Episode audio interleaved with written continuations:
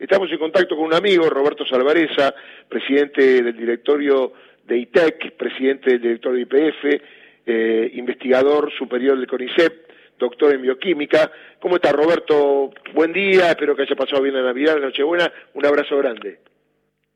¿Qué tal, Darío? Como siempre, un gusto hablar con ustedes. Roberto, eh, usted es un hombre de la ciencia, ¿no? Y digo que ustedes se involucran en esto, tiene que ver con que según la carta está muy bien explicado cuál es la postura que tienen todos los que firman allí, hay artistas, intelectuales, hombres de la ciencia, y la verdad que esto parece un atropello y es grave porque viene del más alto Tribunal de Justicia de Argentina, es decir, si lo hacen ellos, ¿qué queda para después, no?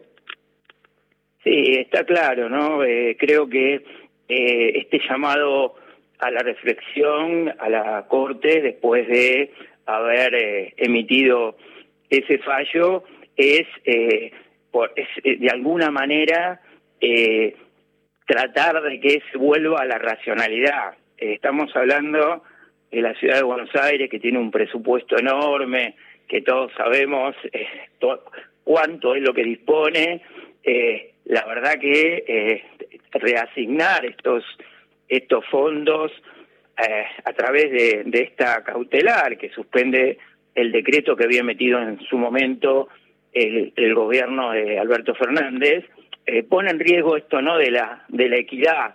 Eh, no nos olvidemos que la ciudad de Buenos Aires tiene eh, menos del 10% de los habitantes de nuestro país y se afecta fuertemente las capacidades económicas del resto de las provincias.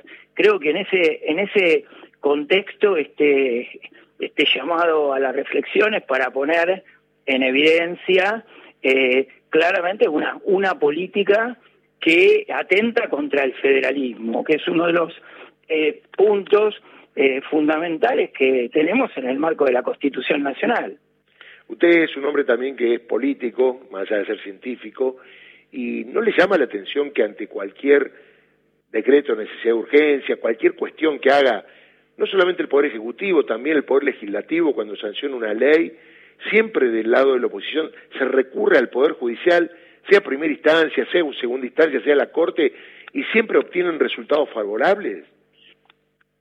Bueno, nosotros lo venimos marcando, ¿no? No es la primera vez, tenemos una gran parte de la justicia federal y la Corte Suprema, y esto lo digo eh, en, mi, en una opinión personal, se ha convertido en un brazo eh, en un brazo ejecutor de un sector político de nuestro país cuando tenemos fallos que se emiten eh, sin eh, plena prueba, como fue el caso de la condena a Cristina, cuando eh, no se investiga o no se profundiza la investigación de un atentado tan grave como fue el que sufrió la vicepresidenta, cuando se emiten estos fallos de parte de la Corte Suprema, bueno, ¿qué uno le queda para pensar, no? Como decís vos, ¿qué puedo pensar acá cualquier ciudadano?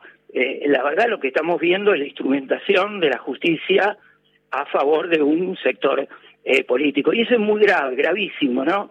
Porque eh, claramente se lesiona los derechos que tenemos todos y lo que es la convivencia democrática.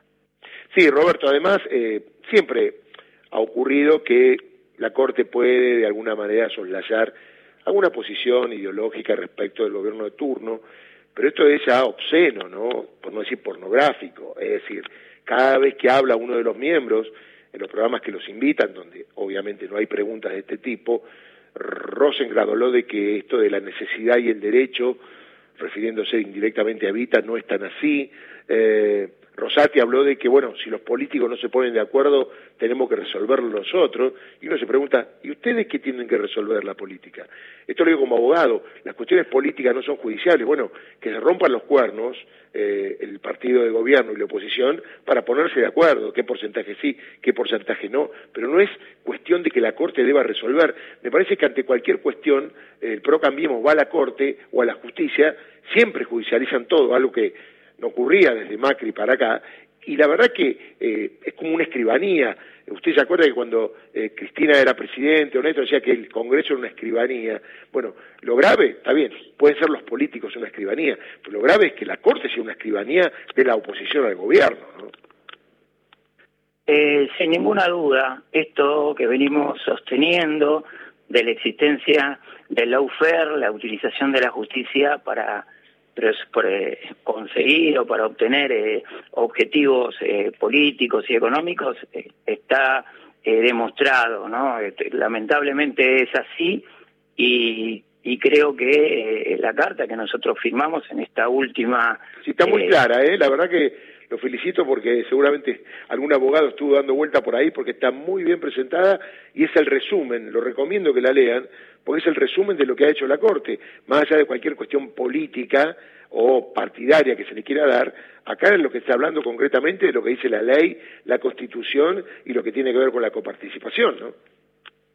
Exactamente, yo creo que está claramente plasmado en la en la carta y te vuelvo a decir, yo como ciudadano, como un eh, ciudadano que eh, mira la realidad del país, que mira lo que está ocurriendo, a mí eh, me preocupa, yo te diría, más allá de esta, de esta, de esta situación, la sucesión de situaciones que estamos viviendo de parte de, una parte importante de la justicia eh, federal y eh, también de la Corte Suprema. Vos lo decías al principio del programa, la sucesión de fallos que únicamente tienen un beneficiario, que es un sector este, político, y que eh, en este caso, en el caso de la decisión de la Corte Suprema, termina afectando a los intereses de la mayoría de todos los argentinos que habitan en las provincias de nuestro país,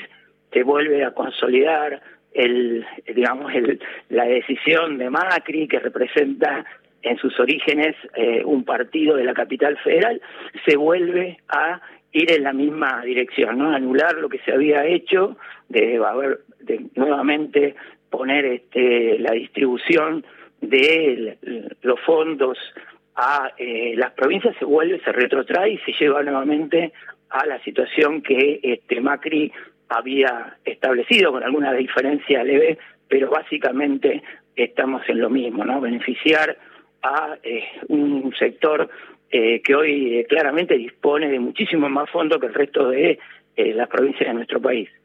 Y no solamente el, tema político de, de Junto por el Cambio, también, por ejemplo, el Grupo Clarín va a la justicia contra un decreto de necesidad de urgencia que tiene que ver con servicio básico, considerar Internet, y obtiene primero un fallo de primera instancia y una cautelar, que sabemos que las cautelares duran años y nunca se resuelven, y hoy por hoy Clarín está estableciendo en la Argentina cuánto tenemos que pagar por, por Internet, por cable, y la justicia, en este caso, le da la derecha, en vez de darle derecha al Poder Ejecutivo, que es el que tiene la facultad de aplicar o no aumentos, ¿no? Eh, sí, eh, es en este escenario de eh, fallos que se van, eh, yo te diría, sucediendo uno tras otro en diferentes este, niveles que demuestran que hay una, diría, una situación de complicidad entre sectores este, económicos, mediáticos, judiciales para enfrentar eh, yo te diría un año, un año electoral, el 2023, en el cual eh, se va a dirimir eh, temas que hacen a todos los argentinos y a, toda, a todo nuestro país. Entonces vemos cómo esos este, fallos se suceden con más intensidad ahora en la proximidad del año electoral. Creo que está todo claramente diagramado, es una estrategia que están implementando, que, le han, que saben que, que son fuertes en ese, en ese lugar y que de alguna manera eh, desafían a toda nuestra, nuestra sociedad, a todo el pueblo, porque finalmente terminamos beneficiando a unos pocos, ¿no? Y yo creo que esto eh, lo tenemos que mirar con mucha atención los argentinos de cara al 2023, cuando votemos, a quiénes vamos a votar, ¿no? Aquellos que van a trabajar beneficiando a los que hoy, eh, hoy en día son quienes este, eh, promueven estas medidas, que son muy poquitos y que benefician a muy pocos, en detrimento del resto de la sociedad. Roberto, ha sido un gusto, te mando un abrazo, si no nos vemos, feliz año nuevo, buen 2023, un abrazo grande. No, por favor, a vos y muchísimas gracias, ¿eh? hasta luego. Roberto Salvareza, un hombre de la ciencia, en esta carta muy bien escrita, ¿no? Porque